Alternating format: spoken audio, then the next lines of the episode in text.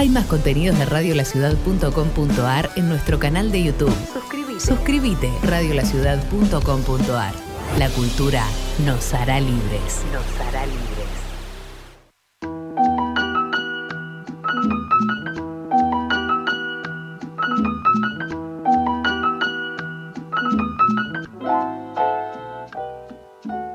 Bienaventurados los tiernos, porque de ellos es el reino de los cielos. Una vez conocí a una persona repleta de ternura, desbordaba de ese encanto y a cada paso lo iba repartiendo a su alrededor.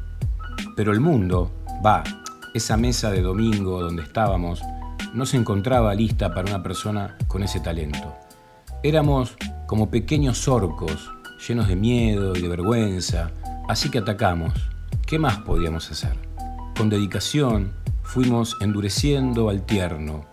A cada minuto su tiernitud, así se dice, se iba disipando y marchitando, como la vida con el glifosato. Y así por semanas, por meses y años. Hasta que un día la tarea estuvo terminada.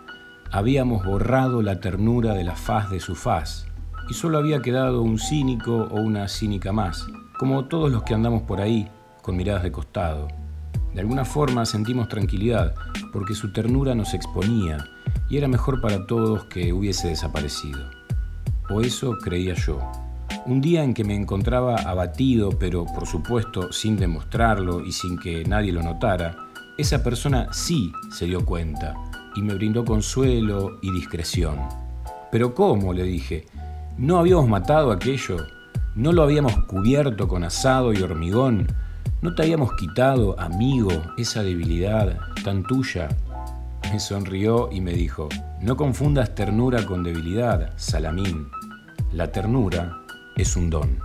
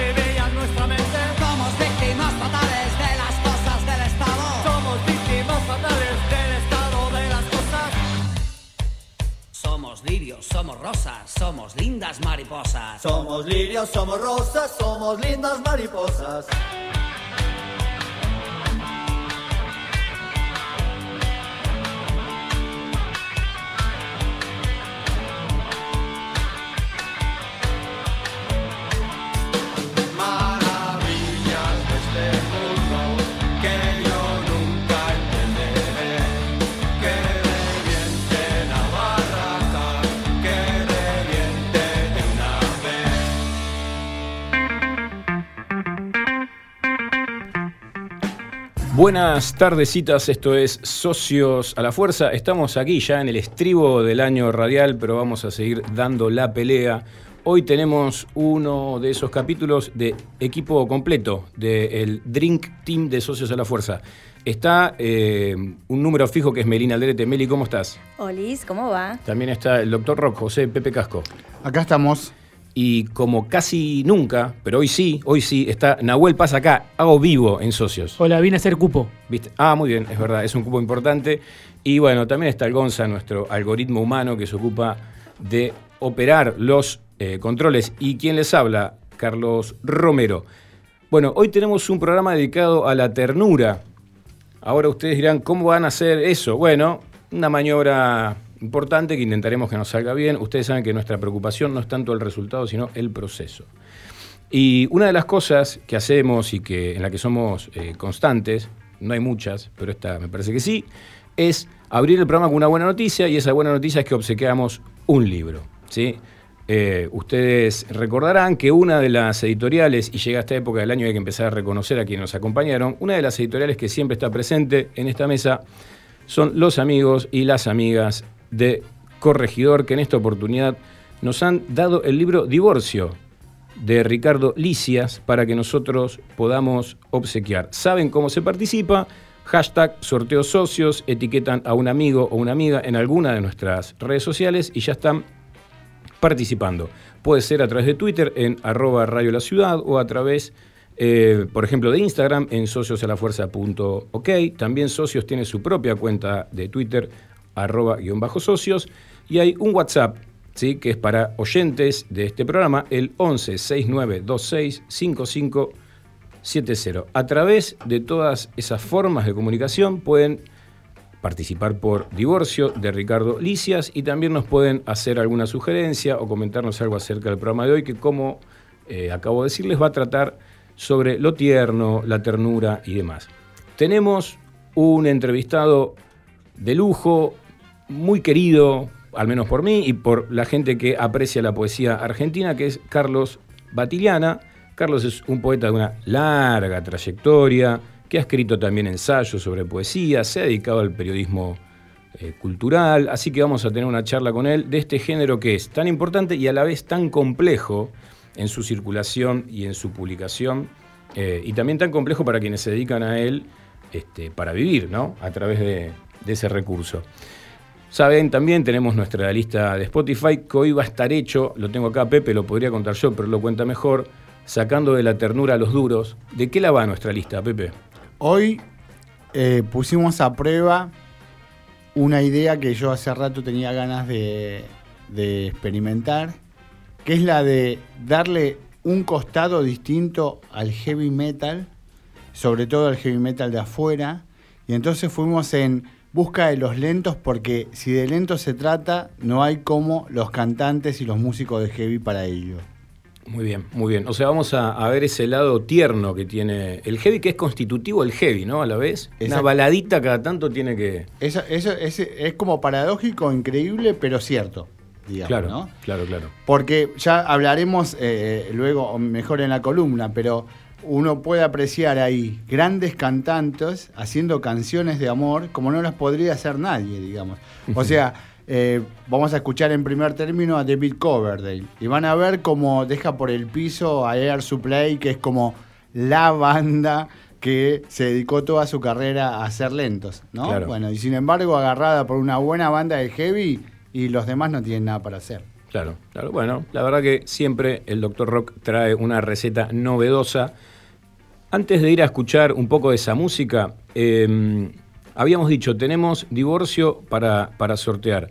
La verdad es que yo no leí la novela Divorcio y tampoco conocía mucho al autor, pero haciendo una indagación de tipo periodística, detecté que esta novela, que fue publicada en el año 2013 en Brasil, porque Ricardo Licias es un este, novelista brasileño, generó alto quilombo porque la novela trabaja llevando a un límite digamos, no es que lo expande, sino que me parece que lo complejiza, lo profundiza hacia el interior del propio campo, eh, la autoficción. Esta idea de una persona ficcionalizando su propia experiencia, pero a la vez, ¿en qué punto eso termina de ser eh, una realidad ficcionada o, termina de ser algo casi terapéutico para quien lo escribe? Bueno, ¿y en qué medida se expone y no? Un poco, un poco sobre eso va el asunto de Licias y por eso quería decirles esto más bien rapidito para que participen por esta novela porque puede ser una experiencia piola leerla y de paso después me cuentan a ver cómo les fue. Bueno, no hablemos más, nos callamos unos minutos, vamos a escuchar música y a la vuelta nomás ya tenemos la columna de Pepe.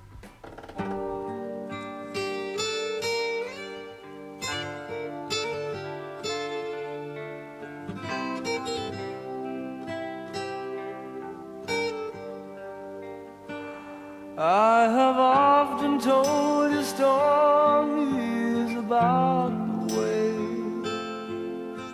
I lived a life of a drifter, waiting for the day when I take your hand and sing you songs, and maybe you would say, Come lay with me and love me, and I would surely stay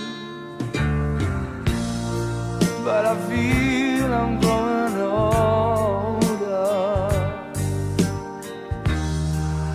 and the songs that I have sung echo in the distance like the sound.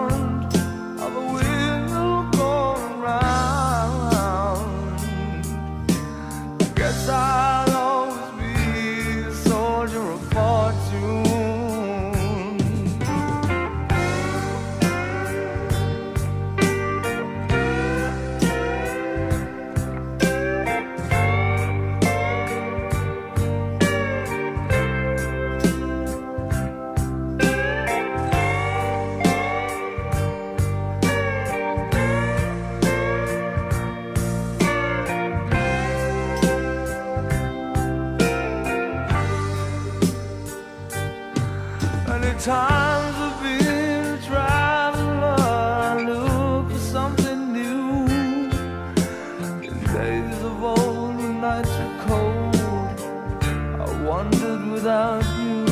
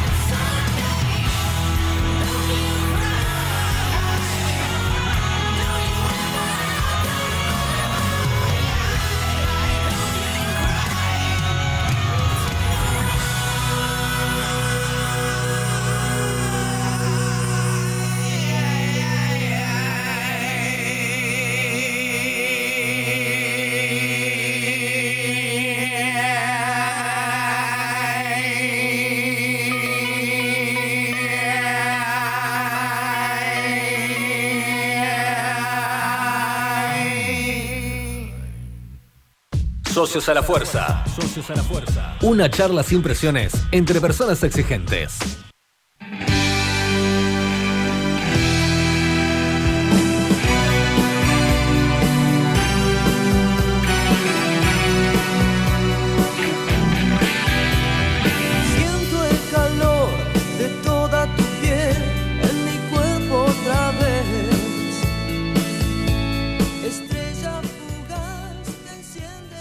Se han puesto de pie acá varios en el estudio y han empezado a roquear con su sombra que se proyecta sobre la pared, que es una actitud muy, muy heavy. Pepe, ¿por qué los, los muchachos, porque en general fueron muchachos, de- del heavy metal, los duros, de repente necesitan, para reafirmar su heavitud, meter una baladita cada tanto? Buena pregunta. Porque a principios de 1984, Perdón, esto sería un gesto para nosotros exactamente, a principios de 1984, como una consecuencia no deseada de la acción, diría un viejo sociólogo británico, Motley Crue saca una balada que llama Home Sweet Home, donde su cantante toca el piano y rápidamente se convierte en el número uno del chart de los Estados Unidos. En ese momento, las discográficas dicen, wow, acá tenemos algo. Y eso por dos motivos. Porque el heavy tenía algunos problemas para reinventarse en los 80 en la vieja Europa. Algunas de sus bandas gloriosas se habían separado. Judas, Black Sabbath y demás sufrían sendas crisis por sus músicos. Y de alguna manera el género se había, ¿cómo decirlo?, transformado y se había mudado de Londres, Birmingham, a Los Ángeles. A bandas como Van Halen y, demás. Y entre ellas Motley Crue. 1981, a propósito de eso, también es una fecha muy importante para entender ese movimiento de por qué aparecen los lentos. Porque el primero de enero del 81 se larga la MTV. Y ustedes saben que la MTV cambió la historia de la música, en el sentido de que obligó a todo el mundo a tratar de pensar lo visual desde el rock, digamos, ¿no es cierto? Bueno, entonces relanzarse el heavy como género tenía ahora otras condiciones para poder hacerlo. Y ahí aparecen los osados de Los Ángeles a batir su, su pelo, a oxigenarlo, hacer grandes videos con eh, superpuestas en escenas, imitando a Iron Maiden, que era alguien que ya venía haciendo desde 1976, pero toda esa espectacularidad siempre tocando una velocidad alucinante, con grandes músicos en escena donde se encontraban entre 5, 7, 4, en fin, ¿no es cierto? Lo que pasa es que ese heavy de los 80, que yo te digo que se reinventa, encuentra, según el cantante de Motley Crue, una noche una balada que le gustaba mucho a él y se pone a tocar el piano y le sale una cosa así en un saque, digamos, que es Home Sweet Home mientras él está eh, lejos de su casa y lejos de su, de su compañera y sus hijos. Y entonces él dice, yo lo largué y bueno, y al productor le encantó, Emi lo editó y ahí salimos rápidamente. Y ahí la industria, que siempre está como un tiburón oliendo, dijo, es por acá. Entonces, a partir de ese momento, los lentos y las baladas comienzan a ser parte del género. Uno no va a encontrar banda heavy después de 1984 que no tenga su disco, su tema con disco lento. Porque eso, hasta lo que yo conozco, y acá tenemos a, a- a un gran este, practicante del género, al negro Nahuel Paz, hasta lo que yo conozco, el heavy de los años 70 y define en los años 60 no es un heavy que practique ningún tipo de relación con la balada, salvo dos o tres cosas. Nosotros acabamos de escuchar Soldado de la Fortuna, que canta maravillosamente David Coverdale eh, en su época de Deep Purple. Uno podría decir, bueno, ahí está Led Zeppelin y eh, Camino al Cielo, Escalera al Cielo, perdón. Este, pero no mucho más, negro, estoy... No, perfecto. Planet Caravan de, de- en Black Sabbath, en el disco Black Sabbath de, Black Sabbath, que además es un tema que no, no es un lento medio extraño porque lo que hicieron, lo hicieron para quebrarle, el, eh, no con el movimiento este de, número uno, sino con la, la idea de quebrarle al, al disco, cambiarle el tono porque venían este, venían demasiado arriba, esa es la idea. Claro. Que además es un tema que Tony Yomi hace de, de la nada, parece lo mismo. Es esta idea de improvisación, pero es de un virtuosismo Claro. Eh, impresionante. Claro, ¿sabes qué? Un poco a partir de esto que vos decís, Nahue, y retomando lo que había planteado eh, Pepe, por un lado, se, incorpora la balada como requisito de un género que está recontra caracterizado, ¿no? Porque el heavy, digamos, es un género muy caracterizado. Y por ahí, estos antecedentes, yo me estaba acordando ahora de, de Planet Caravan y también de Stairway to Heaven, que en algún punto parecerían como más experimentales, ¿no? O un libre fluir en algún punto, ¿no? En cambio, las baladas vos ya le exigís algunos requisitos ahora para que sea una balada de heavy. Claro, eh, incluso el, el glam, porque eh, Motley Crue hacía glam, desaparece rápidamente ah, eh, porque la- el resto, la- las bandas heavy, por ejemplo, hasta Pantera hacía glam en una época, empieza como glam. Absor- al absorber el- el- la melodía, como la ternura y, la, y el- la balada, se acabó el glam. O sea, terminan con el glam. Claro. Las bandas heavy, Metallica llega en el, en el och- 90, disco del 90, a las radios pop con sus baladas. ¿Para qué, qué necesitabas el glam? ¿Se entiende lo que digo? ¿no? El glam era como una especie de pop, de pop del metal, o sea, cómo llegar un poco más, a, más público. Si las bandas incorporan en la balada, se le- no necesitan hacer glam, ponerse tan, como dijo Pepe ahí, con el pelo tan arreglado. Claro, sí, eso es importante, pero lo- lo- por ahí para el género, digamos, en sí mismo, lo, lo realmente eh, impactante, lo que causa un impacto, es que de alguna manera, si uno piensa eso en términos de una escena, ¿no? Uno diría un género, el heavy. Pensarlo como escena. Y pensarlo como distinta gente que tiene que atender a las reglas de esa escena. Vos podías ser Judas Priest, o podías ser Tommy Yomi, o quien se te ocurra, y de alguna manera esa escena te obligaba a que vos tengas algo de eso. Por eso David Coverdale en White Snake no tiene más remedio que hacer algunos hits, pero lo hace todo el mundo. Ian Gillian en su carrera solista también va a incursionar en el género. Rata Blanca, que es lo que eh, eh, nosotros miramos al comienzo, también va, va a aparecer con, con algunas eh, canciones de amor o con algunas baladas, sobre todo cuando cante ese el cantante que está actualmente, que es su último cantante, que es el que le viene como anillo al dedo, que es Adrián Barilari, porque esa es otra de las características, ¿no? Al heavy, tener tan buenos cantantes le permite tener baladistas que no son una cosa, ¿cómo decirlo?, melosa, parecida a Luis Miguel o parecida a Armando Manzanero. Es alguien que puede cantar con un caudal increíble, con una voz preciosa, pero que al mismo tiempo puede acompañar un solo de guitarra muy arriba sin ser desafinado. Entonces, de alguna manera, ese color, e- esas consonancias que se, se crean alrededor de la polifonía que da una guitarra, una batería electrónica, un gran cantante que sí llega a una octava, que hace cosas que no puede hacer otro, y bueno, eso transforma el género en, eh, de alguna manera, como, como una especie de un género un poco más alto también. Claro. ¿no? ¿Sabes qué pensaba Pepe en estas derivas que normalmente yo pido evitar, pero que luego este, me ocupo de introducir? Que en el, caso de- en el caso del rap, esto es una pregunta, vos luego lo indagarás y traerás certezas. En el caso del rap, a diferencia de sus orígenes, viste, con este, este, no sé, más, más gangsteril, ¿no? Más fuck the police, ¿no? Todo eso. Eh, y también de lo más disco, lo más, lo más bailable y demás. De repente, cuando el, el rap incorpora el RB, digamos, ¿no? El rhythm and blues, empieza a meter un sonido en el que puede haber música, eh, puede haber letras de amor también, ¿no? Y ahí está Biggie, y, y de repente vos ves que tiene una discografía más dura, y de repente con el RB entra otra cosa que le permite explorar por otro lado, y hoy no resulta raro que vos a un rapero cada tanto le escuches un tema con un ritmo distinto y ya es parte del... O sea, es como que el género lo admite, admite esa excepción, ¿no?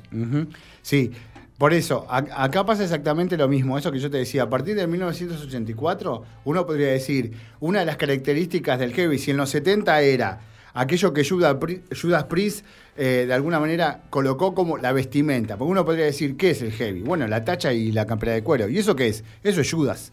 ¿no? Eso es Judas, eso luego es Tommy Yomi, qué sé yo. Y después, ¿qué es? Un gran escenario espectacular. ¿Y eso qué es? La bestia Iron Maiden, ¿no? O esa espectacularidad de Kiss. uno diría, a partir de los 80 ese género se renueva incorporando una cosa nueva, que es un lento, una balada, un gran cantante y un gran solo de guitarra que tiene solamente dos estrofas y después repite. Eso es parte del género. Claro. Es algo ab- absolutamente espectacular, pero hace, hace posible que el género se revitalice y que al mismo tiempo en los años 90 encuentre una contestación. Porque el negro me va a ayudar en esto, seguramente. Porque uno podría decir, a esa cosa blanda que le introducen las baladas del heavy de los años 80, en los 90 viene el trash a decir, esto no es heavy metal, muchachos. Sí, el, el trash y el groove, el, el groove metal de, de Pantera. Igual también in- introducen la- sus baladas, los, los trash metal. Claro. Es co- también voy a decir algo como de concierto, perdón. intro- pero a veces esa, esa pausa le viene bien a la gente, porque estás ahí Claro. 40 minutos en, en- estaba cuando uno era joven, quiero decir, en esos lugares y necesitabas la balada para parar la moto. Bueno, Le servía al cantante, al guitarrista, a todos. y Claro. rompada y la nada. Claro, es como Nos damos casi unos un, besos, un- muchachos. un gesto de supervivencia. Y después el grunge también hace ese gesto, ¿no? Tiene música que uno podría asimilarle a la violencia del punk y de repente baja, más depresivo que amor, pero baja la- las pulsaciones. Recién eh, participó Melina Alderete, que claro, Meli podría anular toda esta discusión diciendo, che, el, el altísimo contenido de machiruleada que hay en todo ese gesto de yo soy el varón duro, pero también puedo ser un tierno que toca, que toca la guitarra, pero bueno. Sí, porque de hecho... No les quiero no la columna, muchachos, por favor. No, claro, es un gesto de ternura de Meli no aniquilar la columna, ¿no? Claro. O sea, la- nos está respetando. Sí, eh, tuvo piedad. Sí, porque eh, es cierto eso que vos decís, ¿no? Un poco para terminar. El heavy ese de los años 80, que del pelo oxigenado y qué sé yo, también tenía que mostrar a las chicas en bikinis, en culo y tetas. Y Motley Crue eh, saca Home Sweet Home en Girls, Girls, Girls, Girls, ¿no? En chicas, Claro. chicas, chicas. Este, y, y bueno, y Eddie Van Halen eh, y David Lee Roth también, otro tanto. Siempre hay que poner una mina ahí este, a la cual se le tira agua y entonces Y se en le moja el- toda la bikini. En el rap, todo esa movida que decía Carlos también. La clásica mina arriba del auto no podía faltar, ¿viste? Era como- Sí, sí. Son todas cosas que si vos no haces lo que diría Pepe, contextualizar y la ves desde afuera, es decir, si sos un alienígena, no, no entendés nada, digamos, ¿no? Y debo- creo que debe pasar con casi cualquier aspecto. A mí me parece, y esto termino con esto, eh, lo juro. A mí me parece que Gonza, cortalo a Pepe, por favor, cortale el micro. tengo la impresión que tal vez eso de sobreexponer a las mujeres, sobreexponer la bikini y demás, también es un gesto para balancear cuando yo estoy cantando baladas, ¿se entiende? Para ponerlo en su contexto, para que no me digan que soy un maricón, miren cómo me agarro estas dos minas y entonces Absolutamente. Sí, hay sí. una cosa ahí como de reafirmar el gesto de macho de vuelta, aunque yo cante canciones de amor. Sí, sí, te- lo, lo tengo todo, ¿no? Puedo ser este sucio y desprolijo, pero después cuando, cuando quiero yo me gano la mina que se me canta, ¿no? Bueno, va por ahí la cosa. Bueno, hay que separar al autor de la obra, en este caso más que nunca. Escuchemos un poco más de este particular este, enfoque del género heavy que nos trae Pepe y que también se traduce en la lista del día de hoy de socios a la fuerza. Le he pedido tanto a Dios que al final oyó mi voz. Por la noche a más tardar, mm, yendo juntos a la paz. Cartas de amor en el hall. se secan con el sol. Lejos de la gran ciudad, esa es mi felicidad. Nada como el juntos a la par. Nada como el juntos a la par. Ir caminos de desandar. El honor no lo perdí, ese héroe que hay en mí, nada como ir juntos a la paz.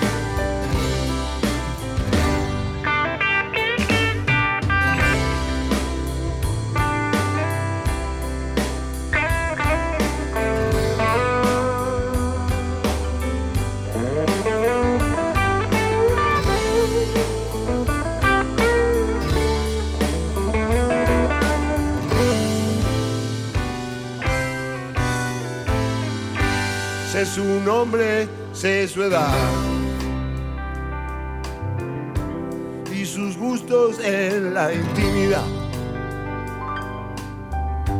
Cuando un corazón se entrega y el mañana nunca llega, ¿qué más puedo hacer? Nada como ir juntos a la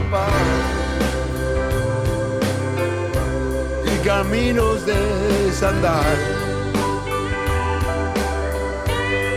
Pero no, no lo perdí, es el héroe que hay en mí. Nada como ir juntos la paz.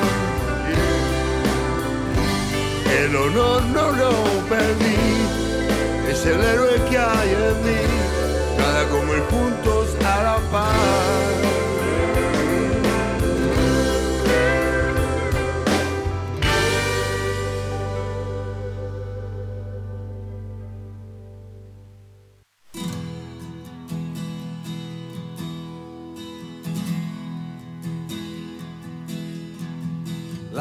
Han perdido fuerza ya y van quedando pocas hojas por caer.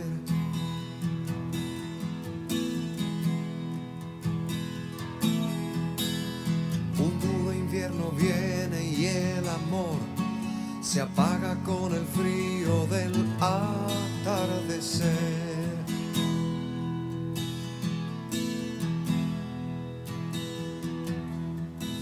copas hay y un lugar vacío frente a mí. Ya es un hecho mi soledad. Debo esforzarme para comprender que hoy no estás más junto a mí. No estás más junto a mí.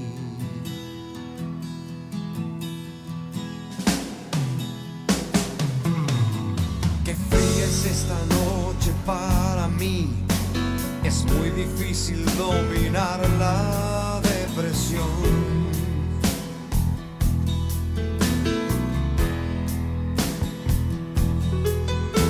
Camino por el parque y son las mil. Y la llovizna me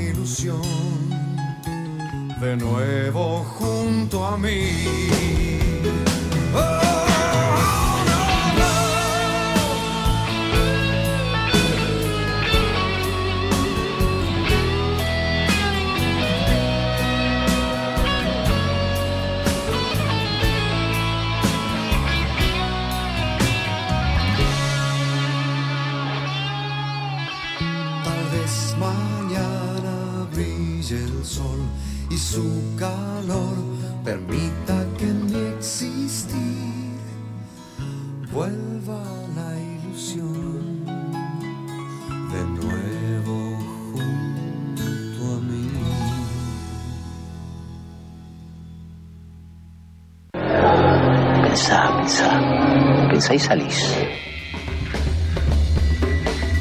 Socios a la fuerza. Si escuchás, salís.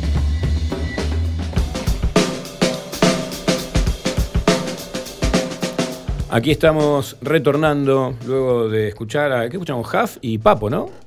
Exactamente, Papo y Huff. Muy bien, muy bien. Fíjense cómo está mi memoria que retengo. Me cuesta retener. Pero ahora vamos a la literatura, palabras escritas sobre papel, cosas que no se las lleva el viento. Y de eso se ocupa en esta mesa, como antes también de colaborar en la columna sobre música, se ocupa Nahuel Paz. ¿Qué haces, Nahuel? Te vuelvo a saludar porque como no venís mucho acá físicamente, te saludo más de una vez. Bueno, gracias. Sigo siendo cupo de género, de hombre, de negro.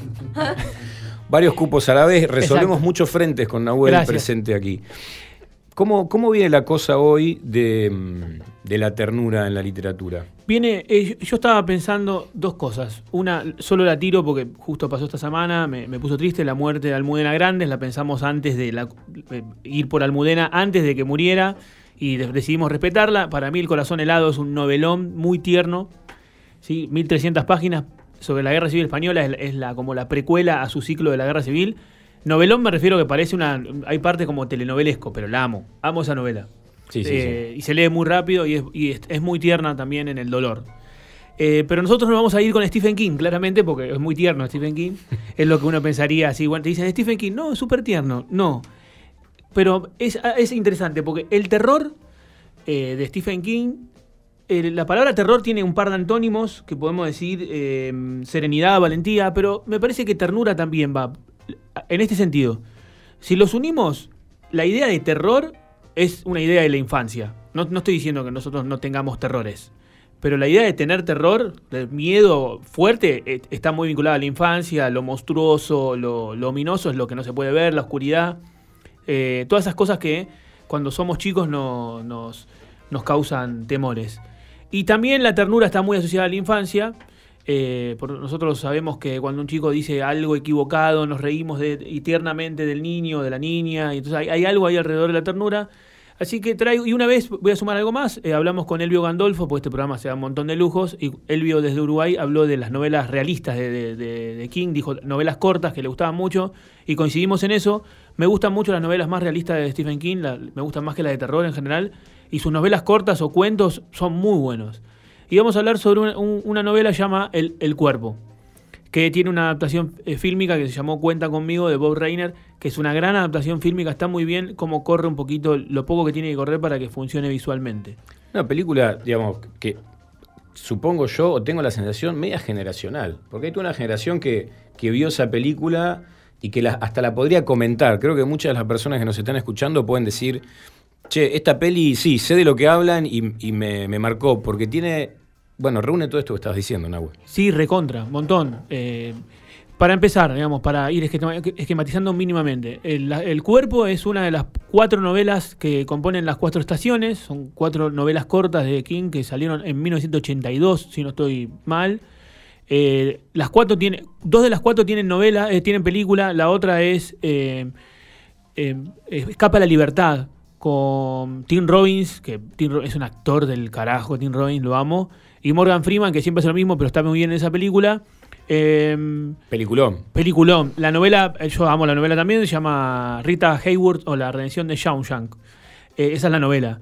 Y bueno, tiene el cuerpo.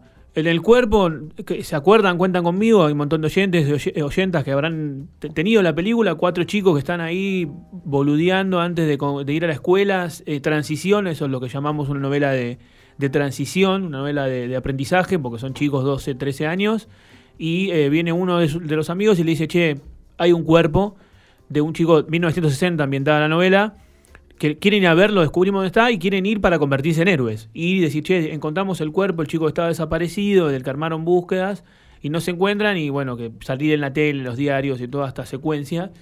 Entonces, esa es la excusa para la narrativa, para que se despliegue una narrativa que tiene que ver con la vinculación en estos cuatro chicos, eh, Chris, Gordy, Teddy y Bern, que eh, nos van contando la relación a través de la ternura del narrador, que es Gordy que tiene una identificación con el autor. No es autoficción en ningún momento, pero eh, la novela es una, una cosa que a King suele hacer a veces, que es la siguiente. El narrador, cuando cuenta la novela, dice, viajo hasta 1960, pero cuando vuelve al presente tiene la misma edad que King, que Stephen King, ¿no? También es escritor, también tuvo éxito con una- su primera novela y también fue llevada al cine. eh, su primera novela y ahí, de ahí viene el éxito. Sí, y él es un escritor consagrado, ¿no? Y dice que es un escritor consagrado en el sentido de que es eh, comercialmente vende mucho. Eh, lo remarca mucho en, la- en- en- en- en esa novela. El narrador dice: "Yo Vendo mucho, no sé si soy un gran escritor, pero trabajo con las palabras y me gusta hacerlo. Eh, yo creo que, a veces se le va largo, pero que tiene buenos trabajos con la palabra. En esa novela, en el cuerpo, tiene bastantes, ¿no? Y entonces eh, vemos esta vinculación de los cuatro chicos desde la ternura, desde el lugar de eh, dónde están los adultos. Hay un- un- una cosa ahí donde dónde están los adultos que funciona de dos maneras. Primero, la madre de uno, que dice algo así como: Mi hijo nunca hace nada malo, o sea, no lo observa nunca, como un chico por fuera de ella. Incapaz de, dice: No, mi hijo no fuma. Por, eh, digo, el pibe está en cualquiera con, y el hermano mayor, no en tono denuncista, son jóvenes, ¿no? Les corresponde la edad. Eh, después tenés el eh, los padres de Chris, el padre de Chris, que es el, uno de los personajes principales de la novela. Quiero decir que la primera vez que la leí, yo debía tener 15 años y lloré con su muerte. Lloré con- no, no es la primera vez que lloré con un libro, pero esa vez me, me- me pegó fuerte porque tiene una clave la novela, que lo construye muy bien. Eh, construir muy bien un personaje hacerle un arco dramático. O sea, en la novela y en, en la película, no estoy spoileando nada porque la vio todo el mundo, ¿no? El personaje de Chris se encarga de intervenir en cada pelea que le toca. Interviene, se para, es como el, el- el capaz de, de mensurar, de co- controlar las relaciones, lo hace muy bien. Y claro, el tipo muere, el- cuando lo mata, el, narrador lo muere interviniendo en una, en- en una pelea. Que además el que lo mata es uno que sale de la otra novela de King, que es eh, la de Rita Hayworth.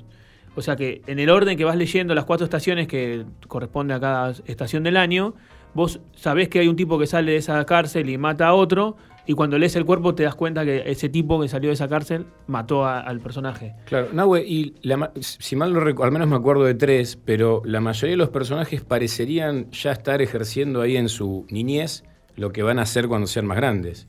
¿no? Eh, Go- Gordy ya, él relata también, ¿no? Si, no, si mal no recuerdo, es el que cuenta las historias a la noche. Bien, sí. Gordy sí. Chris también va a ser abogado eh, de, de grande. Y los otros dos, eh, yo creo que en la, en la película les- lo- los cambia. En, en la novela mueren los dos. Eh, de hecho, Gordy se- se- está todo el tiempo diciendo que él es, responsa- él es el responsable de las muertes porque si hubiese... Hmm, sí, sí. Podía haber cambiado el destino. Juega mucho con el concepto de destino que obviamente este, toca un poco con los griegos, est- está tocando con- porque él dice que tuvieron mala suerte porque al principio cuando van a buscar el cadáver tiran unas monedas y a todos menos a él le sale cruz. A él, él dice cuando perdí gané. Es el, el- el- el adelanto de la novela. A, en- la página 30 nos dice eso. Cuando perdí gané. Perdí y tuve que ir a comprar, o sea, pierde la apuesta. Pero en ese ir a comprar dejé a los otros y los otros tres el destino no- estaba un poco escrito. Eh, y volvemos al gesto de la ternura, porque el narrador lo cuenta desde todo el tiempo, dando vueltas sobre lo- la ternura que tiene. Especialmente con Chris, porque eh, tienen una relación que eh, compromete, eh, ¿cómo decir?, una parte intelectual. A los dos hablan de la- tienen un código parecido para hablar. Eh, en cambio, con Teddy Bern, de hecho, él dice, uno no vuelve a tener amigos como en esa época, pero después se separa de ellos, de, esos- personajes. Pero no lo dice de una manera mala, lo dice de manera tierna. Esa separación es, inevitable, simplemente la vida nos lleva por caminos diferentes. Entonces, eh, si recuperamos todo, te- tenemos, hay momentos que tienen que ver con el terror, en la novela, dos. Eh, yo creo que dije novela realista, pero siempre puede jugar un poco más. Hay algo que no aparece en la película que recuerde, que es cuando están en- durmiendo en el bosque, se escucha un grito. eh, ellos se despiertan y no saben qué es lo que grita. eh, intentan decir que es un animal, que es el espíritu del, del tipo al que van a buscar, el chico que van a buscar, que es Ray Brower. O puede ser cualquier cosa. O sea, nunca es realismo ramplón, ¿no? Y otro momento cuando están por encontrar el cadáver, que se la- cae una tormenta tremenda y ellos dicen, el eh, Gordy dice que ven un fenómeno climático que es que un rayo cae sobre un árbol y lo hace volar como una bola de fuego y dice nadie nadie ve eso, es una cosa circunstancia extraña y ahí vuelve a relacionarlo con la idea del destino, de que todo eso llevó a la muerte de su amigo Chris especialmente, a la muerte de los otros, ¿no? Y además cuando eh, se entera de la muerte de Chris llora solo, él dice estaba con mi mujer y no le podía decir eh, lo quiero correr de lo machirulo. Porque él lo que dice es que no le podría decir con palabras, no en ese momento, todo lo que le estaba pasando. Decide ir a llorar solo a un lugar, eh, como una especie de, de cosa solitaria, de, bueno, esa es la etapa que terminó. esa de- Entonces, como una novela en la que al, al final todos mueren, parece esos chistes de ¿cómo termina? Todos mueren. como una novela que, en la que todos van a morir y en la que hay un cadáver, o sea, en la novela se llama El Cuerpo, y en la que el narrador arranca diciendo que hay cosas que no se pueden contar, tiene un costado que tiene que ver con lo conmovedor, con la ternura, con el amor eh, filial, amistoso. Eh, es por eso que me parece que es una, una buena novela de, King, que no sé si consigue, pero este, diría que no se consigue en este momento, pero eh, se puede bajar de algunos lados, me han contado. Yo pensaba, Nahue, con lo que dijiste recién de, de- del terror y la, y, la niñez, que bueno, eh, es justamente ese género en literatura, también en cine, digo, no me parece que sea un gesto solo a la literatura, pero constantemente está apelando no solo a la infancia, sino a protagonistas que son niños eh, y niñas. Y me, y me parece que, está cla- que claramente esas películas no están dedicadas a niños y niñas, sino que están dedicadas a quienes las ven recordando su, su niñez, digamos, ¿no? Sí, está buenísimo eso. nos pone un poco ahí en la teoría del receptor. Y también eh, para un adulto sentir terror por un niño, por, algo que pueda pasar por un niño, por ejemplo, hace poco había leído un estudio sobre el terror que decía que la película que más miedo daba, no sé, esas cosas que aparecen y que, yo como gil entré a... a- a- me, me- me cla- me clavaron el clic, pero entré, era Sinister, Siniestro, no sé la vieron con Ethan Hawke. Yo la había visto cuando, en su momento, o sea, antes del estudio. Yo la pasé muy mal con esa película. Y cuando la analicé después, lo que me pasaba era que eh, hay muchos niños implicados. O sea, es, ese movimiento que hace la película de meterse con los niños hace que uno le, le resulte conmovedor. No, por ahí, por ahí no a todos, no en todo momento, no sé, pero verla de noche, ver niños implicados y algo con relación a ellos, niños, niñas, ¿no? Y el terror que da, porque es la pro- desprotección, eh, es, bueno, eso, hay que cuidarlos y en, la película los descuidan. Y como decís, en, en el género la idea del, terror y la niñez siempre estaba vinculada. De hecho, si pensamos también hay eh, una buena novela de terror de Stephen King, el- el personaje es un adolescente eh, que se pierde en un bosque. Es, un argumento que, simplón. Bueno, salvo que seas King y escribas muy bien terror, ¿no? Eh, una chica que se pierde en el bosque se convierte en una novela de terror. Eh, puede convertirla en una novela de terror, que es la, chica que amaba Tom Gordon, se llama esa novela, es una de, la- de los 90, creo, del 2000. Eh, porque el artilugio, en el sentido positivo, porque a veces artilugio puede tener un sentido negativo, de colocarnos, porque vos, vos podés co- colocar a un niño y que no pase nada, eh, de colocar a un niño en situaciones de riesgo en King es- funciona siempre. Y también en la sensación, en la idea de ternura, ¿no? que nos puede despertar tanto nosotros, lectores, espectadores, sino también en, en el propio material, porque se encarga de que circule el ma- el- la ternura. Eh, en, la, en, la, en la novela esta que nombré, por ejemplo, eh, ella a- ama a un deportista. Entonces su ternura está todo el tiempo pensando en ese deportista. Va por ahí, no es que la, hace desaparecer, si no, no funcionaría, me parece. Lo que pasa que pensaba, negro, a ver si están de acuerdo, que no hay manera más perturbadora de generar conmoción en nosotros que meterse con un niño o con un viejo. Y entonces él evidentemente sabe muy bien por dónde tiene que pasar la cuestión de golpear al lector o golpear a los otros y eso. Porque, viste, por ejemplo, eh, una cosa ñoña, pero pa- para, la, para la sociología clásica no hay cosa más criminal que meterse con un niño o violar a un niño. O sea, no hay un crimen peor para la sociedad que violar a un niño. ¿Se entiende? Sí, perfecto. Eh, de hecho, no, no- no nos pegamos a la realidad, pero hubo un caso en La Pampa hace poco y las repercusiones de todo eso tienen que ver con el- la aparición de la niñez. Bueno, un poco, a ver, un- poco el chiste de la, introducción del programa tiene que ver con eh, poner en conflicto esto que decía Pepe, porque la ternura parece ser algo que siempre está amenazado, ¿no? Está hostigado, es este, está mm, eh, puede ser vulnerado rápidamente, ¿no? Entonces eh, genera la necesidad de la protección. Y bueno, King trabajaría, si seguimos esta línea, con la desprotección de la ternura y qué carajo pasa ahí. Pero él también, en, algún punto, te está diciendo, che, esa, esa desprotección de la ternura es necesaria para que las personas se vuelvan grandes escritores, bla, bla, ¿no? Digo, hace ese, proceso. Pero me parece que sí, que todo eso está, está dando vuelta ahí. Lo que está dando vuelta también es la música en este programa, que no la queremos desatender, así que ponemos acá un punto final para nosotros, porque ustedes van a seguir dándole vuelta a esta rosca y vamos a escuchar más música en Socios a la Fuerza.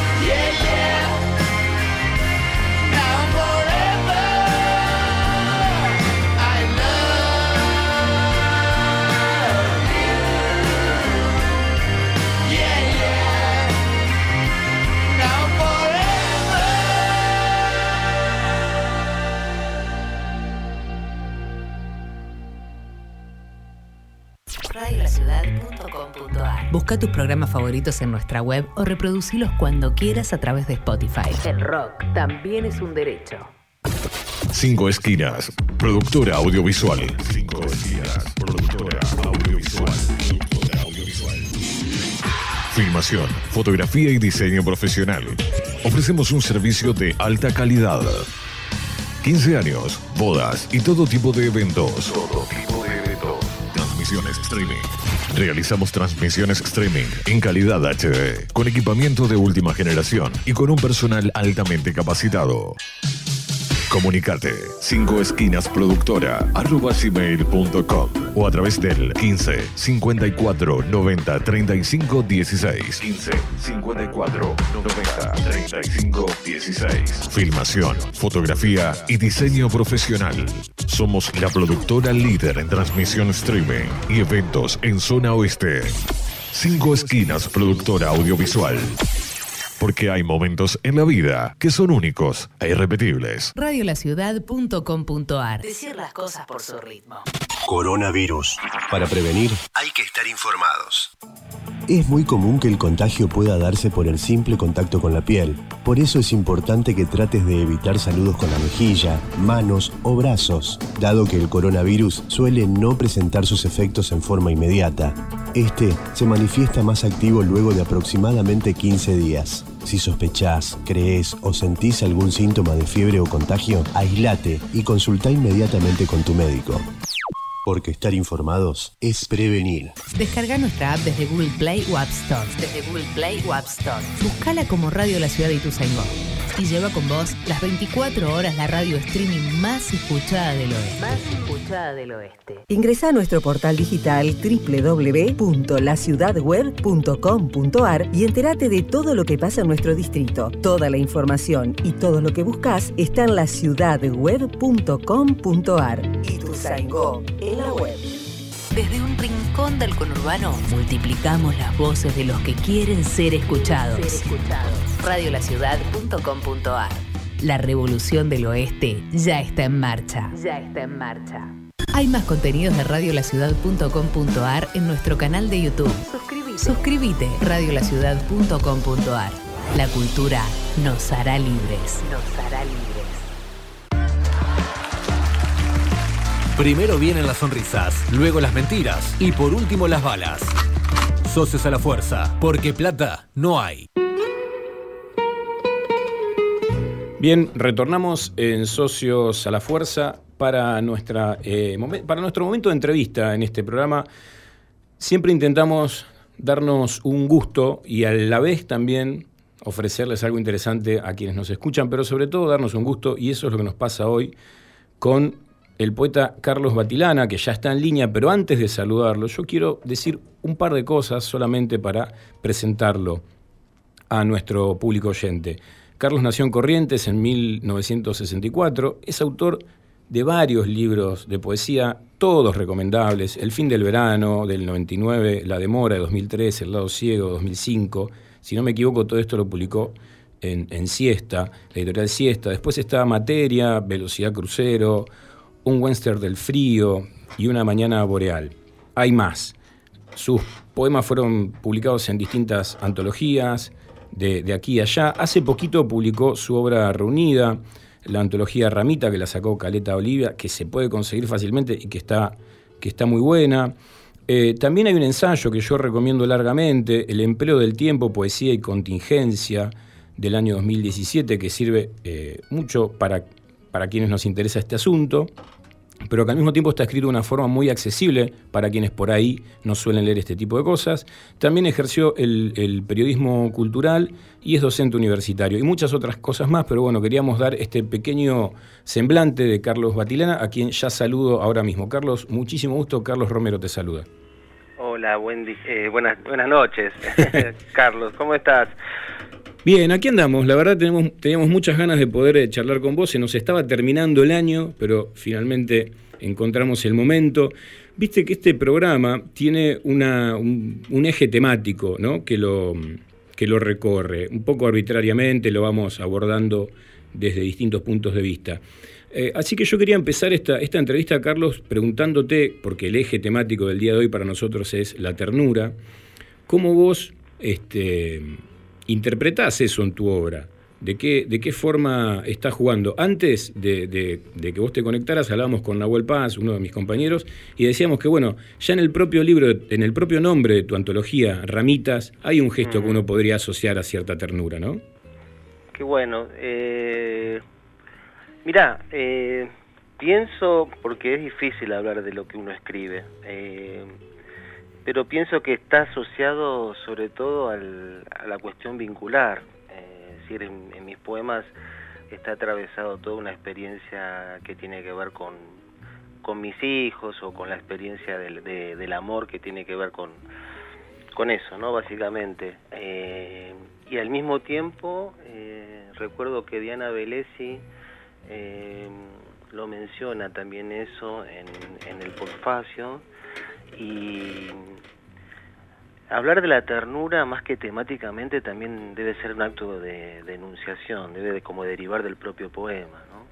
Recuerdo unos poemas que le dediqué a mi hija eh, Emilia, que es uno que se llama El humo, eh, y otro que no me acuerdo el nombre, en donde me parece que hay una experiencia ahí de ternura, ¿no? La ternura es, eh, es como una especie de amor eh, que surge eh, también con cierta razonabilidad, paradójicamente, ¿no? Eh, es un fuego, por un lado, pero al mismo tiempo hay algo de, de sentirse cómodo en ese amor, ¿no? De no querer salirse de ahí.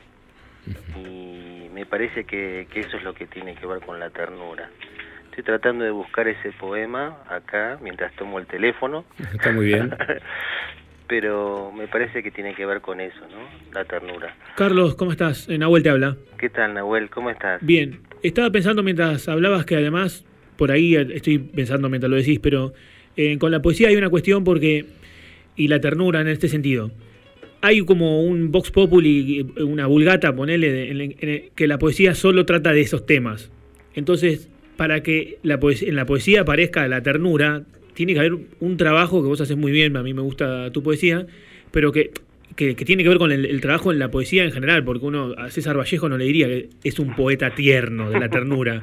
No. Y de todas maneras hay algo ahí dando vueltas. Sí, o- sí, sí, sí. Vallejo, que es uno de mis poetas preferidos, si no te diría que el más, eh, tiene toda una, una saga de poemas, sobre todo en los heraldos negros, de su infancia y de, y de su relación con la madre, eh, incluso de su experiencia eh, alimentaria con la madre, en donde se mezcla eh, su, el cristianismo infantil con una mirada de adulto también, ¿no? Todo eso está en Vallejo, sí. Hay una dimensión tierna en Vallejo. Lo que pasa es que al mismo tiempo Vallejo es tan grande, tan amplio y tan extremo en tantas cosas que en algún punto quizás eh, le quede mm, escaso o chico ese, ese término. No sé si, si le queda chico. Lo contiene su poesía, pero al mismo tiempo contiene también muchas cosas, porque también contiene, no sé, la lucha, la experiencia, digamos, de, de la, de la, incluso le- contiene el odio. ¿no? Sí, claro. Así que sí, es una, una, una... Pero me parece, para tomar como un, algo para pensar, que la, que la ternura, eh, que está bueno como, como objeto de pensamiento de la poesía, eh, deriva también de un acto de enunciación. ¿Qué significará eso? Bueno, eh, me parece que tiene que ver con la disposición de las palabras. No es que solamente uno se dispone a ser tierno, sino que la ternura deriva del poema. Claro, Eh, me parece a mí, ¿no? claro, claro. Eh, acá, ¿sabes que Si me permiten, porque viene a cuento, les voy a leer ese poema que, que, que encontré. Sí, por que favor. a ver si les parece tierno o no. A. Pero a mí sí. Se llama El humo. Y está, bueno, en el libro Ramitas, ese que mencionó Carlos antes, que en ese libro, eh, como decías, es la, la poesía reunida, aunque bueno, luego de eso salió, salió otro libro que después les cuento. Bueno, se llama El humo, dice, crece como un animalito mullido. Emilia, la niña más chica, es un humo dulce, los afluentes de una droga profunda que trajo la alegría a todas las horas del hogar. Juega aún en su habitación. Cuando lo hace, quiebra todas las cosas herméticas del mundo, nuestra voz más áspera, la más dura. Mira, si yo tuviera que reflexionar sobre este poema, me parece que diría que si es que es tierno, me parece que la sencillez eh, es una, un elemento a tener en cuenta. Ujú, claro. Eh, La cuestión, digamos, de la sencillez, ¿no? Y ahí se introduce algo, no sé, es raro, pero se introduce la palabra droga también, que puede ser como disruptiva. Y por otro lado, la palabra hogar es una palabra como medio como que está fuera de moda también, ¿no? Y que re- la recuerdo también muy presente en Vallejo.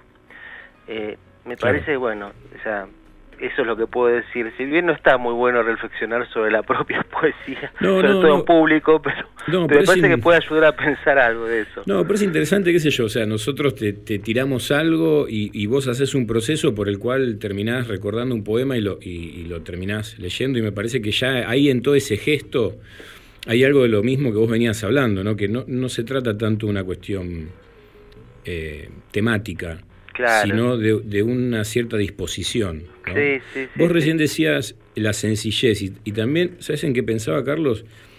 E- En esta idea de algo, digamos, como con la guardia baja, por así decirlo, ¿no? Al- algo que hasta se expone.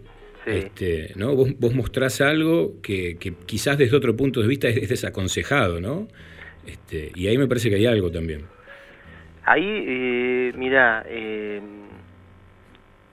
mu- muestro algo del orden de la intimidad, Claro. eh, de un vínculo muy profundo, en este caso con mi hija Emilia. Eh, pero viste que la poesía siempre te pone al descubierto, es in- ine- inevitable. Lo raro es que eh, este, la poesía, incluso la sencillez, el lenguaje sencillo en la poesía, requiere de cierta, de cierta complejidad. Es paradójico. Es decir, para producir un efecto de sencillez, este, se debe trabajar eh, este, el signo, digamos, lingüístico, la lengua, las palabras, de una manera particular, ¿no? O sea, no es que la sencillez también deriva de un acto de voluntad sencilla, sino que supone un trabajo, Es una construcción más, es una construcción más. claro. Eh, es una es, forma parte, a pesar de que suena mal, forma parte de un artificio verbal también, que, Claro. que, que, que, este, comunica de una manera con el público, ¿no? o con el lector, más que con el público, con el lector. Comunica de una manera, ¿no? Este, Carlos, ¿qué- vos recién comentabas algo de ramita. Yo sé, y, y- y lo que vos dijiste tiene un poco que ver con algo que te quería consultar, que es, ¿qué pasa cuando vos de repente ya tenés una obra? Es decir, tenés una obra eh, voluminosa en, en cantidad y extendida en el tiempo, y de repente eso se transforma en una poesía reunida. C- ¿Cómo se sigue después de eso? ¿Cómo, cómo lo Mm. asumiste vos? Qué lindo. Y mira, yo te cuento un poco la, o sea, la idea de la poesía reunida eh, fue de Gabo Moreno, que es el editor de Caleta Olivia. A mí nunca se me hubiera ocurrido, para nada, hacer eso. Es más, cuando él me propuso hacer eso, yo le comenté, mirá, ¿por qué no, hagamos, no hacemos una antología? Pero él no, él decidió publicar los libros que yo había publicado desde el año 92 en adelante. O sea que hay, hay una intuición del editor, hay una intuición poderosa que puede funcionar. Eh, así que acepté con mucho, con mucho gusto y con, con alegría eh, armar ese libro y bueno, con todo lo que significa este, bueno, ese armado, ¿no? Eh, ahora, lo paradójico, lo que pasó en mi caso es, la, es lo siguiente. Por un lado, me llamó la atención que esa, esa intuición de Gabo tuvo un correlato con el público, porque se publicaron tres ediciones, que es raro en poesía eso, Claro. es raro. Y el libro, la, la constitución de los distintos libros de, de- que forman ramitas, hoy se lo lee como un libro, como un libro, como si fuera un solo libro.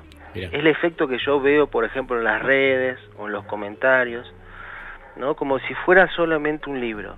Cosa que me alegra, o sea, la gente lee como, como desea y como quiere, ¿no? Y si bien son nueve libros los que están allí metidos, el efecto que produce es el de un solo libro. Mi hipótesis es que posiblemente, eh, si bien hay distintos formatos de poemas, poemas en prosa, poemas más largos, poemas más breves, eh, tal vez no haya cambiado tanto mi poesía.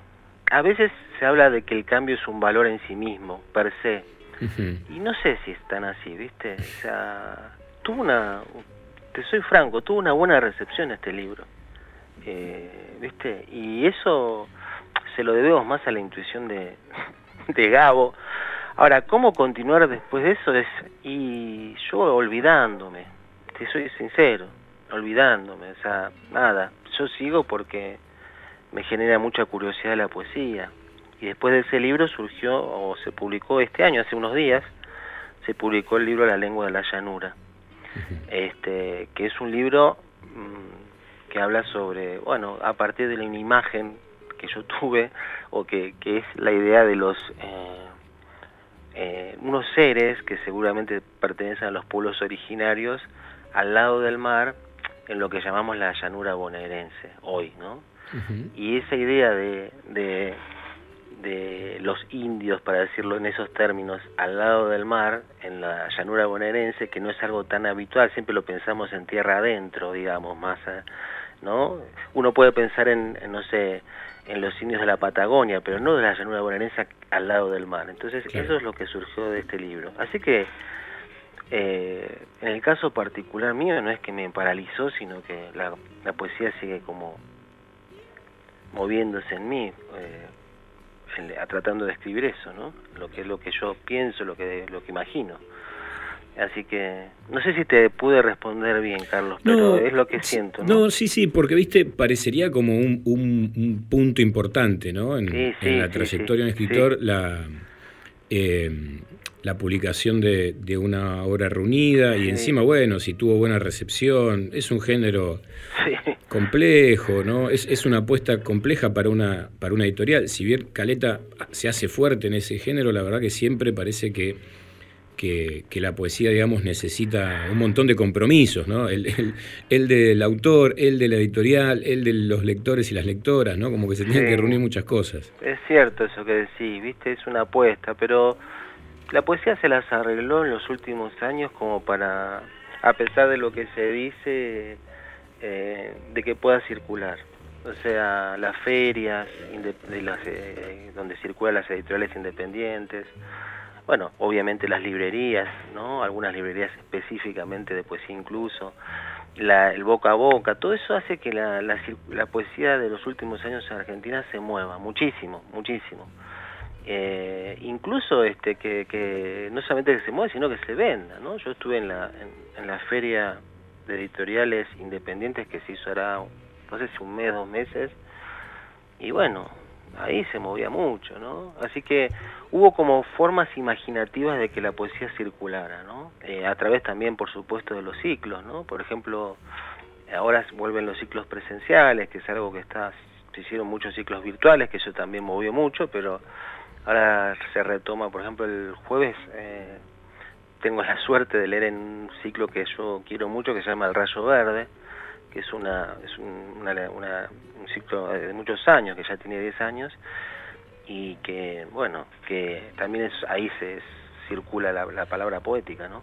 Eh, estamos hablando con Carlos Batilana, le recordamos a la gente. El Rayo Verde es en FM La Tribu, ¿se la- ¿sigue siendo ahí? No, es- estuvo en FM La Tribu eh, hace muchos años, que lo coordina, bueno, Osvaldo Bossi, pero ahora, eh, para, ¿dónde se hace esto? Ahora, ahora lo vamos a buscar y vamos a Ah. decir, si te parece. Dale, Así, dale. así le decimos. Eh, sí, pero creo que, creo, creo que dejó de hacerse ahí, pero se hizo en ese pasaje. Se hace, ¿sabes dónde? Acá lo tengo.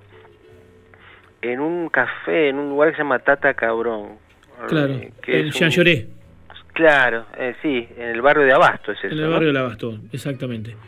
Eh, Carlos, ah, nombraste a Vallejo. eh, Y poetas argentinos, o mejor, mi pregunta es esta. ¿Cuándo fue la primera vez que leíste algo y dijiste, ah, yo quiero, yo quiero esto para mí? Porque es una decisión esa, es un, un momento motivador, un, algún- un momento de, no sé, como que una epifanía, como quieras Sí, llamarlo. Sí, sí, sí. Mira, eh, primero, bueno, te, te respondo la pregunta que querías hacer, pero, por ejemplo, poetas argentinos, bueno, en- enorme cantidad de poetas, pero te voy a mencionar dos que me gustan mucho particularmente y que una es Estela Figueroa, que, que tiene una, una obra reunida que se llama El hada que no invitaron, y el otro que me gusta mucho es Juan Manuel Inchauspe, ¿no? que son dos poetas santafesinos. Uno murió, Juan Manuel Inchauspe, y Estela Figueroa vive. Hay muchos que podrían nombrarte, por supuesto. Ahora, eh, de yo escribo desde muy chico y es largo contar por qué, cómo empecé a escribir. Es, mm, después, no, otro día lo contamos, pero sí recuerdo que eh, a mí la, eh, como un impacto que me produjo la poesía, porque una cosa es la literatura y otra cosa es la poesía. Eh, fue, fueron varios momentos, es interesante tu pregunta, pero uno fue cuando en un diario leí unos versos de Alejandra Pizarnik, ¿no? Eso que me acuerdo que eran dos versos y dije, me impactó mucho, yo, yo tendría 16 años. Luego cuando leí a Ungaretti, ya, ¿no? Eso, Ungaretti fue como también un poeta que este, lejos, lejos, como un ciego, me han llevado de la mano, ¿no? Era un poema muy breve, eso también me impactó mucho, ¿no? Y después, bueno, cuando uno va explorando lo poético, sabiendo que, que lo poético representa muchas cosas, ¿no? O sea, que no solamente está como la clásica idea del poema, sino que implica eh, muchas, muchas formas de escribirlo, la poesía, muchas formas de enunciarlo, muchas formas de decirlo y me fui metiendo en la poesía de Buenos Aires, ¿no? O sea, en las lecturas, en escuchar poetas y eso eso eso me realmente me, atravesó y fue como mi oxígeno también.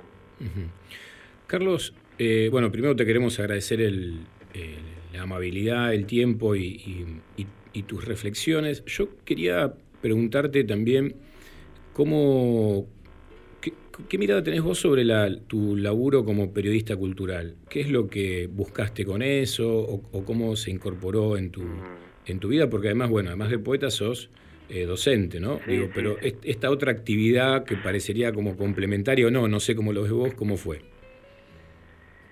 Mira, yo, eh, bueno, la poesía es como primordial. También yo, bueno, trabajo como docente en la Universidad de Buenos Aires. eh, enseño literatura latinoamericana. Y eh, eso también forma parte de una energía muy importante. Digamos, yo agradezco haber cursado la carrera de letras, ¿no? El hecho de que yo pude leer muchos libros que de otra manera posiblemente no hubiera leído. Incluso este, agradezco algo que a veces se, se desdeña, que es este, incluso el rigor de, la, de, de la- de las lecturas críticas, ¿no? O sea, eso... Lo que pasa es que la poesía, en el caso mío, me parece que obró de una manera positiva en el sentido de que eso lo, lo hizo, digamos, lo transformó en una mirada, ¿no? Más que en un gesto academicista. Eh, y respecto del, del trabajo cultural, así como, yo no diría como periodista, sino como a veces, bueno, como colaborador en distintas revistas, incluso en algunos suplementos en su momento, eh, tiene que ver con eh, el gesto de la crítica, es decir, a mí me parece que la relación entre la poesía y la crítica es inevitable, o sea, pensar eh, desde la poesía este, eh, a eh, cómo escribir un, un artículo. Eso me parece fundamental. Algo, no podría no, no, no hacerlo yo, o sea, y me parece que los poetas también lo hacen, ¿no? Reflexionar sobre la materia poética. Mira, eh, es como que la poesía o los poemas tienen como un germen crítico que hace que eh, la, el discurso de la crítica lo despliegue. Eso a mí me interesa, ese misterio, poder Ujú. develarlo, desplegarlo de manera argumentativa, ¿no? Para un público amplio. Claro. O, o sea, un público, un público más amplio, o el, el público que sea, no importa. Me interesa mucho eso. Pero no soy un, un periodista cultural así sistemático, sino que colaboro. Está bien, En intervenís, momento- intervenís Sí, en sí, ese ámbito. en algún momento colaboraba con el diario de poesía, eh, con, eh, con Bazar Americano, hice reseñas en suplementos, ¿viste? Claro. Pero no vivo de eso, no no soy, ¿viste? Un- alguien que vive económicamente de eso. Es Pero me difícil, interesa muchísimo. ¿eh? es difícil vivir de eso, Carlos, de todos modos, ¿no? Supongo, supongo que sí, ¿viste? Eh, vivo de la docencia, ¿viste? Claro, Eso es lo que... Está bien, Pero, perfecto. sí. Che, bueno, te, desde acá te escuchamos con mucha atención. es- Esperemos que también quienes nos escuchan a nosotros hayan podido disfrutar de, de esta charla con vos y, y te agradecemos mucho el tiempo y, la, y como te decía, la, la sinceridad para hablar de estas cosas. Gracias, Carlos, y gracias, Nahuel. Eh, están, eh, para los que deseen y puedan y tengan ganas, invitados para el jueves en el, el Rayo Verde, donde voy a leer algunos poemas del libro nuevo, buenísimo. que se llama La lengua de la llanura, y, y aprovecho un poco la masividad del, del, del programa para comentarles y difundirlo, ¿no? Eh, de este libro que se llama que sacó Caleta Lidia. Así que muchísimas gracias a ambos, ¿eh? Dale, che, lo vamos a, a también a, a difundir por, por nuestras redes. Bueno.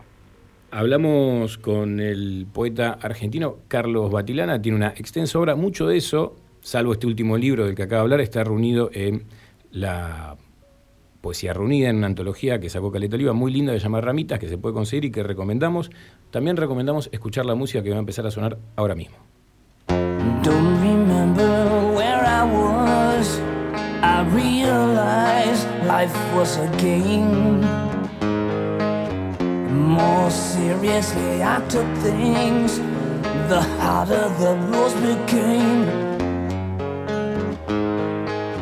I had no idea what it cost. My life passed before my eyes.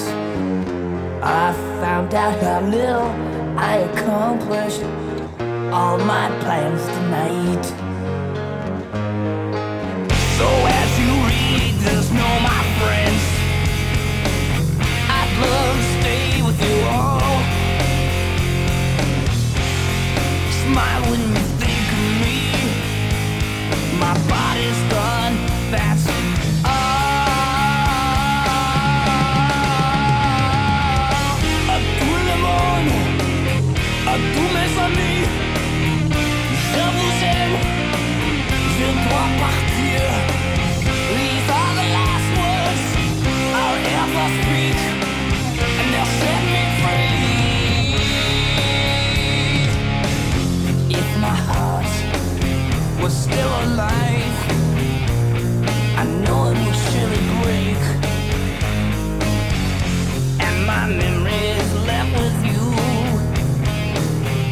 There's nothing more to say.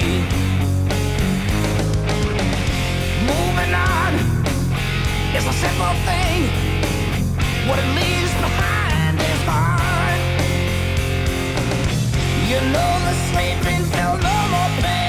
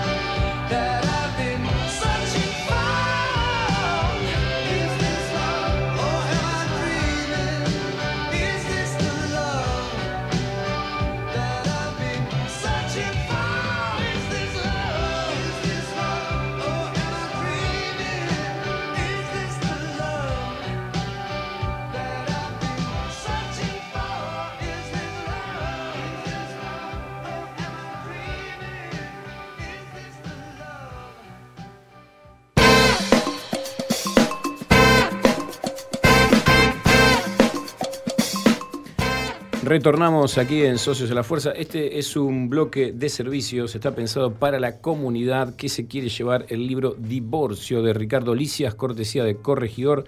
Ya saben cómo participar, tienen que usar el hashtag sorteo socios, etiquetar un amigo en alguna de nuestras redes, por ejemplo en Twitter, arroba Radio La Ciudad o arroba guion bajo socios, o al Instagram socios a la fuerza.ok, o mandarnos un mensajito por WhatsApp al 1169265570. Quería contarles dos o tres cositas nomás de quién es el autor de Divorcio, quién es Ricardo Licias, y también un poquito acerca de qué la va esa novela.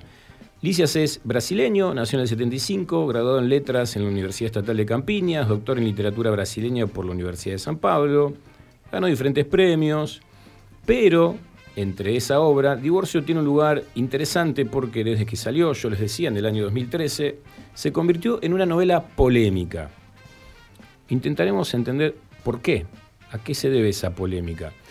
A cuatro meses de casado, esto es, ¿vieron? Eso que la propia este, editorial, en este caso Corregidor, nos ofrece como para que podamos meternos en el libro, incluso antes de haberlo comprado. A cuatro meses de casado, el narrador encuentra accidentalmente el diario de su esposa. Ya esto es prometedor, ¿no?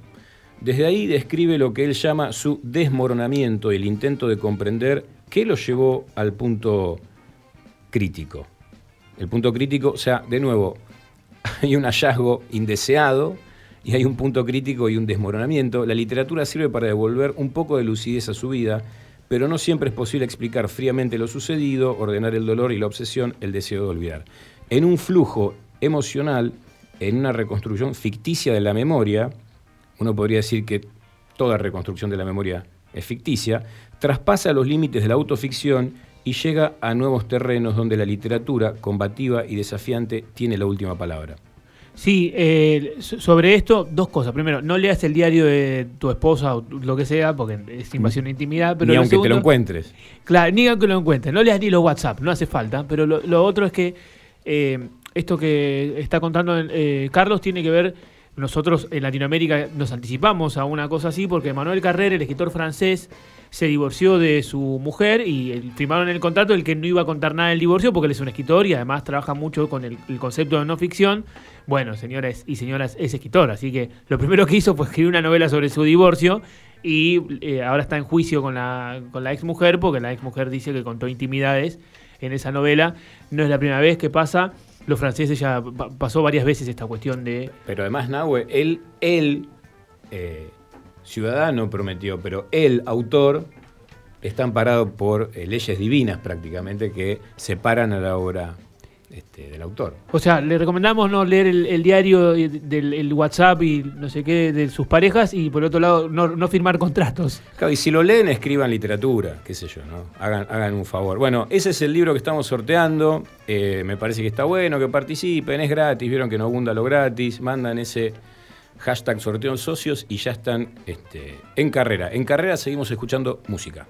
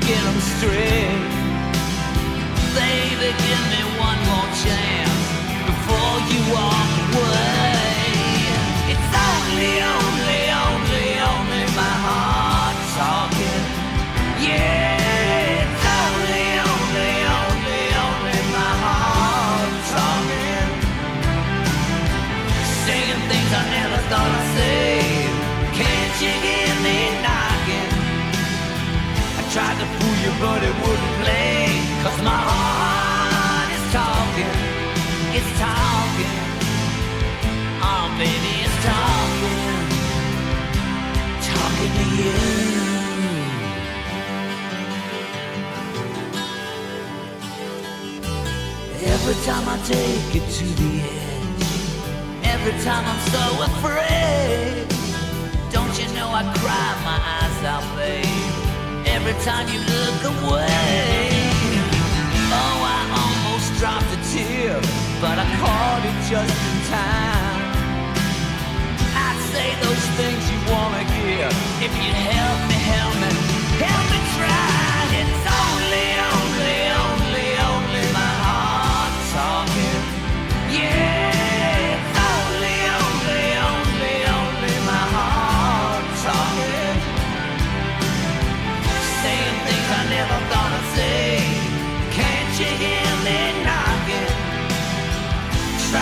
Tried to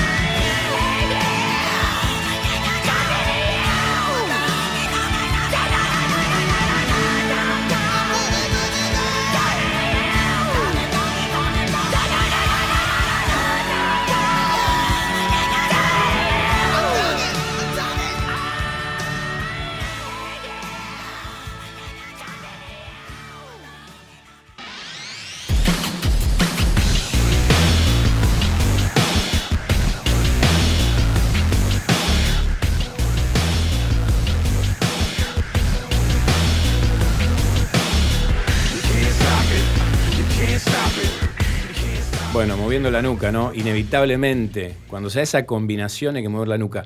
Este tema es de la banda de sonido de la película que Melina Alderete, que es quien va a hablarles ahora, eligió para ver por dónde podía llevarse la ternura en su columna. Hago toda esta introducción, este ordenamiento que ahora Melina se va a ocupar como corresponde de desordenar. Esperemos, ¿no? Porque si no estamos al horno. no, estábamos escuchando, como decía aquí Carlos, un temita que forma parte de la banda de sonido de la película Sucker Punch, Mundo Surreal, una peli del 2011 de Zack Snyder, conocidísimo eh, director, que es una película que para empezar fue bastante mal recibida por el público y también por la crítica. Se habla de esas películas Porque- no comprendidas, ¿no? Sí, básicamente sí. Que bueno, hoy ya que estamos, hoy me refiero en la actualidad, ya que estamos dando una, una segunda chance, un montón de material de, de Snyder después de la versión de director que salió de la Liga de la Justicia, por ejemplo, estaría bueno que le demos una miradita también a Sucker Punch Mundo Surreal y completamos esas cositas que en su momento no, no se comprendieron, ¿no? ¿De qué va Sucker Punch Mundo Surreal? Es la historia de Baby Doll, uh, así le dicen a, a la al personaje ya se ríe Pepe, ya se ríe. A la una de las chicas protagonistas, eh, protagonizada por Emily Browning, que Baby Doll es una adolescente que básicamente ya cuando arranca la peli es encerrada en un manicomio por parte del padrastro, quien básicamente se quiere quedar con la herencia de ella y, de su hermana. Y la decisión que, esta decisión que toma el tipo de mandar a un manicomio es porque Baby Doll, el personaje de Emily Browning, lo encuentra queriendo abusar de su hermana. Y el tipo, cuando ve que, bueno, se empieza a forcejear con él, se lastima también la hermana, toda una movida, agarra y dice, llama a la policía y dice, no, mira, acá esta chica se volvió loca, le agarró un ataque de locura, llévensela, háganle una, una lobotomía, sugiero que le hagan una lobotomía. Y los tipos, palabras santas, sí, mi señor, la vamos a llevar a que se haga una lobotomía ahí al manicomio, ¿no? Y durante la estancia, ¿no? De, de Baby Doll en este lugar horrible, es un lugar que, bueno, quienes no han visto la peli, cuando lo, cuando lo ven se van a dar cuenta, es un lugar bastante espantoso, muy esos lugares lúgubres. Es un internado todo de chicas, por lo que hay, pero son todas mujeres las internas, pero todos los cuidadores son varones, excepto una, una doctora, que es Carla Giugino, la actoraza. Y allí no es como que suceden toda una serie de abusos por parte de los cuidadores y ella empieza a familiarizarse con las otras chicas y empieza a planear una especie de escape, ¿no? Porque las chicas que estaban aquí en este lugar estaban básicamente regaladas a lo que la vida les depare y decir, bueno, me metieron acá, voy a morir acá. Pero cuando llega Baby Doll todos empiezan como, todas empiezan a, a empezar a planear, che, puedo tener una vida mejor que esta. Todavía son todas pibas jóvenes, ¿no? Y para, sobre, para sobrellevar toda esta movida, toda esta cuestión de los abusos psicológicos y también físicos de, de que pasan aquí en este, en este lugar, en este manicomio, Baby Doll imagina dos mundos distintos, dos mundos paralelos imaginarios. Por un lado, uno en el que los abusos son más reales y en ese sentido medio inevitable, en el que ella y, y todas las internas están en un prostíbulo y en el cual ella es llevada para eh, perder su virginidad. No es como que se quiere vender la virginidad de ella, de Baby Doll, al mejor postor. Y ahí, bueno, laburan también todas, laburan entre comillas, por supuesto, todas las, las demás internas. Y en el otro mundo, surreal, así imaginario, Baby Doll y todas sus compañeras son heroínas, son guerreras que, eh, tipo, no sé, las tiras de cómic o los videojuegos, ¿no? Los que se pelean con monstruos y, y demás. Y de esta manera, como que en el mundo, en el primer mundo imaginario, en el del prostíbulo, se hace todo el tiempo referencia al el valor que tiene supuestamente la virginidad que aún tiene Baby Doll y que esto la hace como intocable para los hombres hasta que llegue, digamos, el que más ponga la guita, ¿no? Sobre la mesa. Y en ese mundo queda bien en claro, ¿no? La percepción de, de los varones respecto de las mujeres. Ella, bueno, ustedes si, si googlean después a Emily Browning, la actriz que, que interpreta a Baby Doll, es esas chicas que tienen, son pibas grandes, pero que tienen caras de nena. Y tienen toda esa, esa aura de, de, de indefensa, de ternura, ¿no? Esa ternura Sí, sí. asociada con la indefensión, ¿no? Sí, y encima a- aparece vestida ahí como una especie de colegiala media nipona, ¿no? Sí, sí, tal cual, tal cual. Porque bueno, de hecho así, eh, Baby Doll, bueno, es un nombre recontra alusivo a, a todo esto, ¿no? Cómo ven, digamos, eh, la sexualidad como mercancía, en este caso, contra la voluntad de las chicas.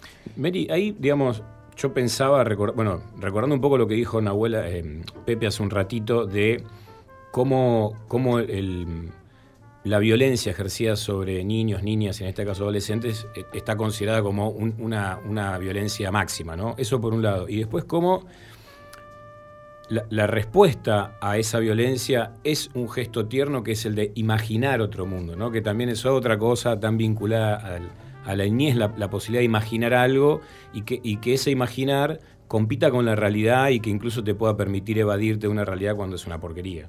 Sí, totalmente. Encima esto de que, bueno, uno de esos, de esos mundos imaginarios es igual una porquería y que en el, en el que, en el que, digamos, todos los abusos que van sufriendo las chicas están elevados a la máxima potencia, porque ahí están vendiéndose como carne fresca, al mejor postor.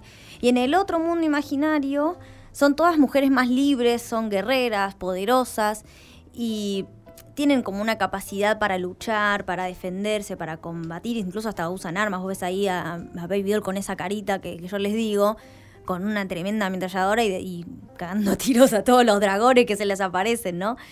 Y en ese mundo en el que son, digamos, todas fuertes guerreras, en ese mundo imaginario, siempre está, digamos, el, de todas formas el contexto deprimente, la vida, digamos, real, porque las chicas, bueno, son abusadas constantemente, el hay abuso sexual, hay abuso psicológico, hay golpes, hay amenazas. A Baby Doll, recordemos, la, van, la tienen ahí para hacer una lobotomía, o sea, las tienen ahí todas falopeadas a las pibas. Todos estos aspectos en este mundo, digamos, en el que ellas son guerreras, el segundo mundo imaginario, son manifestados de una forma más concreta, ¿no? Esto, esto que yo les decía, aparecen dragones, aparecen, no sé, otros fuegos enemigos, otros soldados, en que ya son, cuando ya son soldadas en este, esta especie de mundo de videojuego. Y acá es como yo decía, ellas pelean cómodamente y tienen, están como de igual a igual, ¿no es cierto? Cosa que en el mundo real no, no estaría pasando. Y es a raíz de, de eso que ellas pueden sobrellevar todos estos abusos. En ese mundo imaginario, en el que ellas son guerreras, los enemigos y son, son miedos que están hechos tangibles y que ellas los pueden derrotar, ¿no? Están materializados como monstruos que ellas sí pueden derrotar.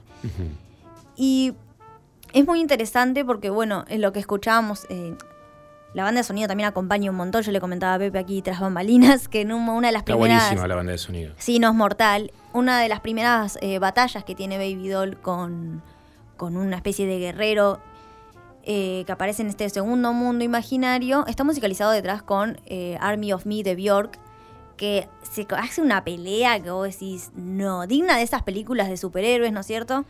Que, que la rompen toda, ¿me entendés? Tenés una piba con una tremenda espada, porque tienen así, mezclan todo, ametralladoras en algún momento, así tipo, no sé, un recontra videojuego de, de acción, y después en otros momentos se pone todo más medio samurái, te pelean con katanas.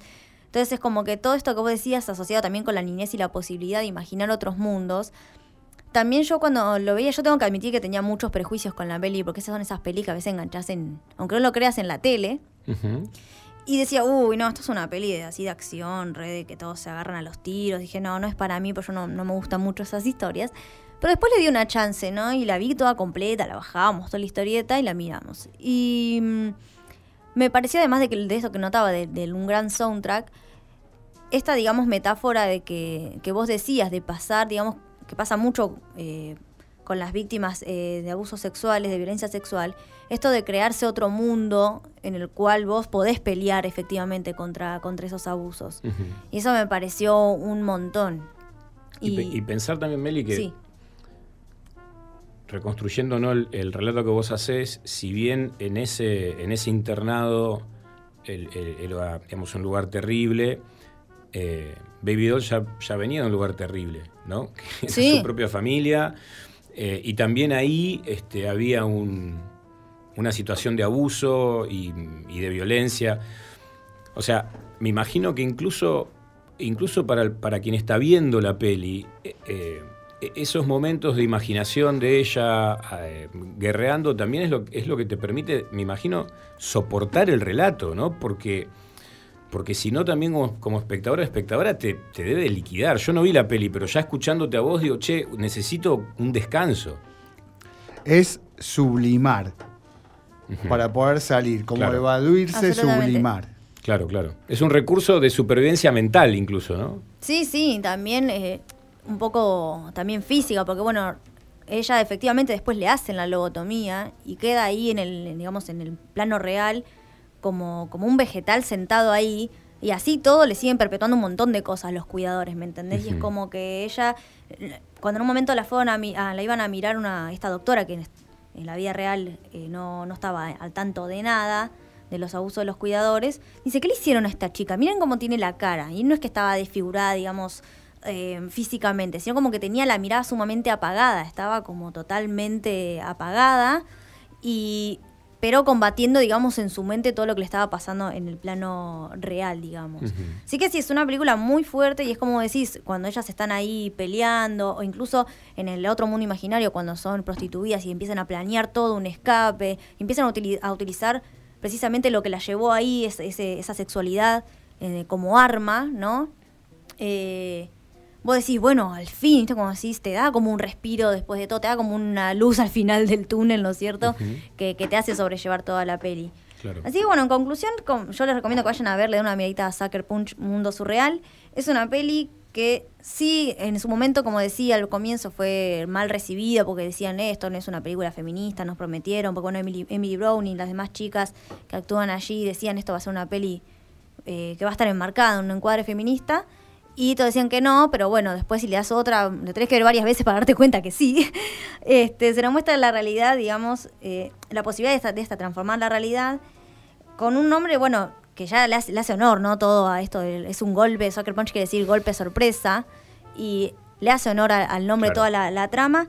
Y desmantela un poco esta idea prejuiciosa de que las chicas que son tiernas son inevitablemente chicas indefensas, ¿no? Porque bueno, como vos decías ahí, como lo posteamos en redes sociales, es una ternura que te baja los dientes, así Claro, que claro, vayan claro. a verla. Claro. Bueno, y son esas pelis que no, que- qué sé yo, te, te dejan como mal, pero mal en un sentido...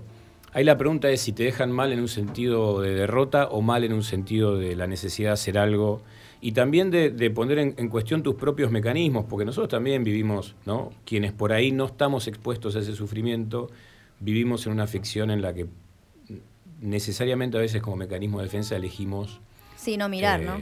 no mirar o no estar mirando todo el tiempo. Exactamente. Bueno, Meli, vamos a escuchar un poquitito de música, pero seguramente también vamos a meternos para decir quién ganó el libro y ahí nos despedimos este, hasta la semana próxima.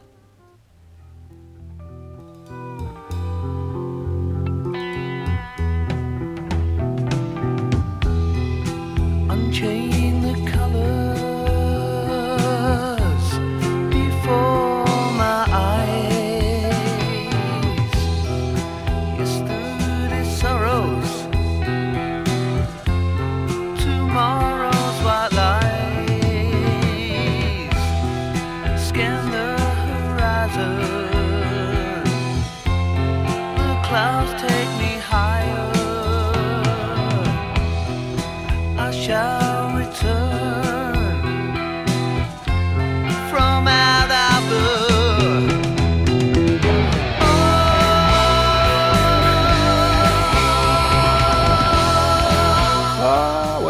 Eh, que, que interrumpa esta demostración de talento, digamos, vocal que está haciendo el cantante. eh, pero quería resolver el sorteo del día, pues hay obligaciones formales que tenemos. ¿Quién se ganó el libro Divorcio de Ricardo Licias, cortesía de corregidor? María Elisa Bortele, que bueno, se contactó con nosotros y nosotros nos vamos a contactar con ella para hacer la entrega de este libro. Saludamos hasta la semana que viene el equipo completo de Socios de la Fuerza, Melina, Black Paz, el doctor Rock José Pepe Casco y nuestro amigo Gonza Carlos, quien les habla. Nos vemos la semana que viene.